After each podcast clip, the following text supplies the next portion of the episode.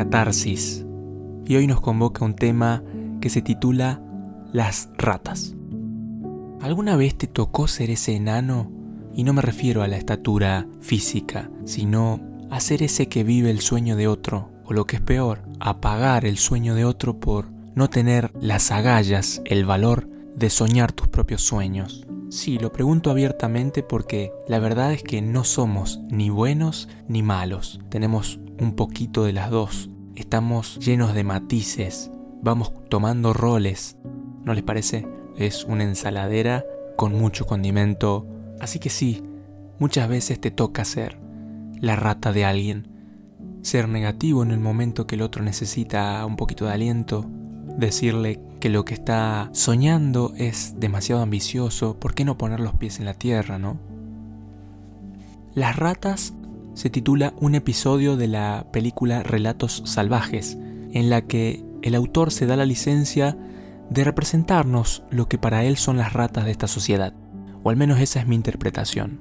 Vemos un político corrupto, de muy malos modos, que termina siendo envenenado por el veneno para ratas. Rata también le decimos a esas personas que no aportan nada, que no se comen un huevo para no tirar la cáscara. Les quiero compartir una historia que, tiene mucho que ver con esto de lo que estamos hablando, pero es una historia que, que ya la siento mía, la he contado tantas veces que me parece que fuera mía. ¿No les pasó nunca de sentir que una canción parece que fue escrita para vos? A mi papá le, le pasó seguramente con la banda Air Supply. A mi esposa le pasa con los temas de Carlos Rivera. Yo mismo alguna vez me di la licencia de robarle la letra a Ricardo Arjona de aquella canción Dime que no y se la dediqué a mi esposa y así, parafraseándola, dime que no y será la excusa perfecta para seguir insistiendo. Yo la perseguí mucho, así que me lo tomé muy en serio. Esta historia que van a escuchar ahora se la cuento compulsivamente todos los años a, los que son mis alumnos. Muchas veces la repito dos veces al año, así que si está escuchándonos alguno, la deben saber casi de memoria. La escribió Dante Gebel, pero es mía, yo se, se las cuento como si fuera mía.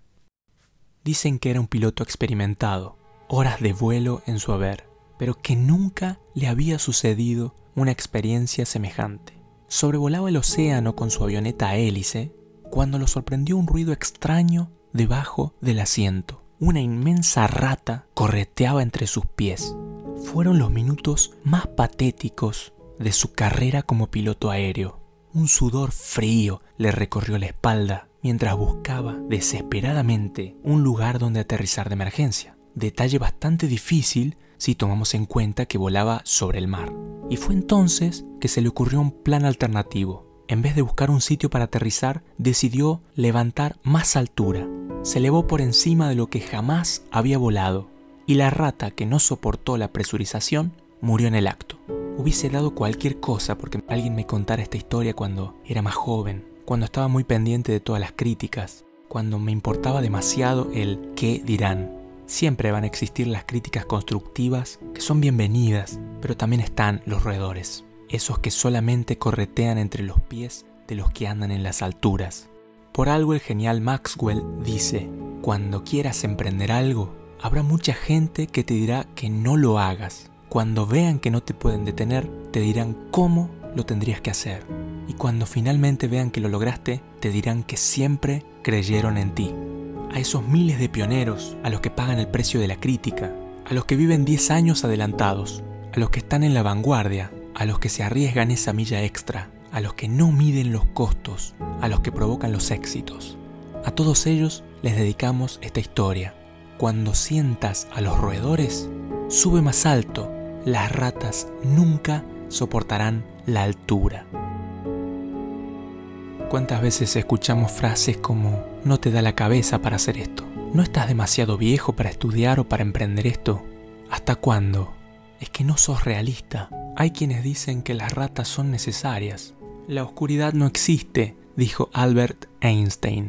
La oscuridad es ausencia de luz. Así también las ratas no existen. Las ratas son ausencia de gente optimista, de gente positiva, de gente que se atreve, que se anima, que se levanta cada mañana para hacer una diferencia. Es sencillamente eso, la ausencia de gente que quiera ir contra la corriente, sonría en medio de las dificultades. Así entonces es necesario que existan este tipo de personas para que también existan los perseverantes, los persistentes, los que no se dan por vencido, los que te contagian optimismo aun cuando están bailando en el Titanic y todo parece hundirse. A veces somos nuestras propias ratas, somos esa voz que dice, esto no, no lo puedo hacer, ¿para qué lo intento? La gente me va a criticar, nadie lo va a entender, nadie me va a apoyar. Qué triste que muchas veces seamos nuestra propia rata. Cada vez que, que venga una palabra negativa, una crítica, una voz que te diga, no lo vas a lograr, no escuches, es simplemente una diminuta rata que te mira desde abajo y que quisiera estar donde tú estás, pero no se anima, no se anima a dar los pasos que tú diste. Si estás estudiando, no mucha gente sabe lo difícil que esto es. Si le sumamos la variable de que trabajes, mucho más aún. Si tienes hijos, si eres una persona mayor y no es el estándar del joven recién recibido del, del colegio secundario, Viejos son los trapos, dijo alguien una vez. Y creo que es cierto. La mentalidad nuestra es la que nos jubila, la que nos retira. ¿Quién dijo que no podías hacer eso que tanto te gusta? Damas y caballeros, cuando sientas a los roedores, sube más alto. Las ratas nunca van a soportar la altura.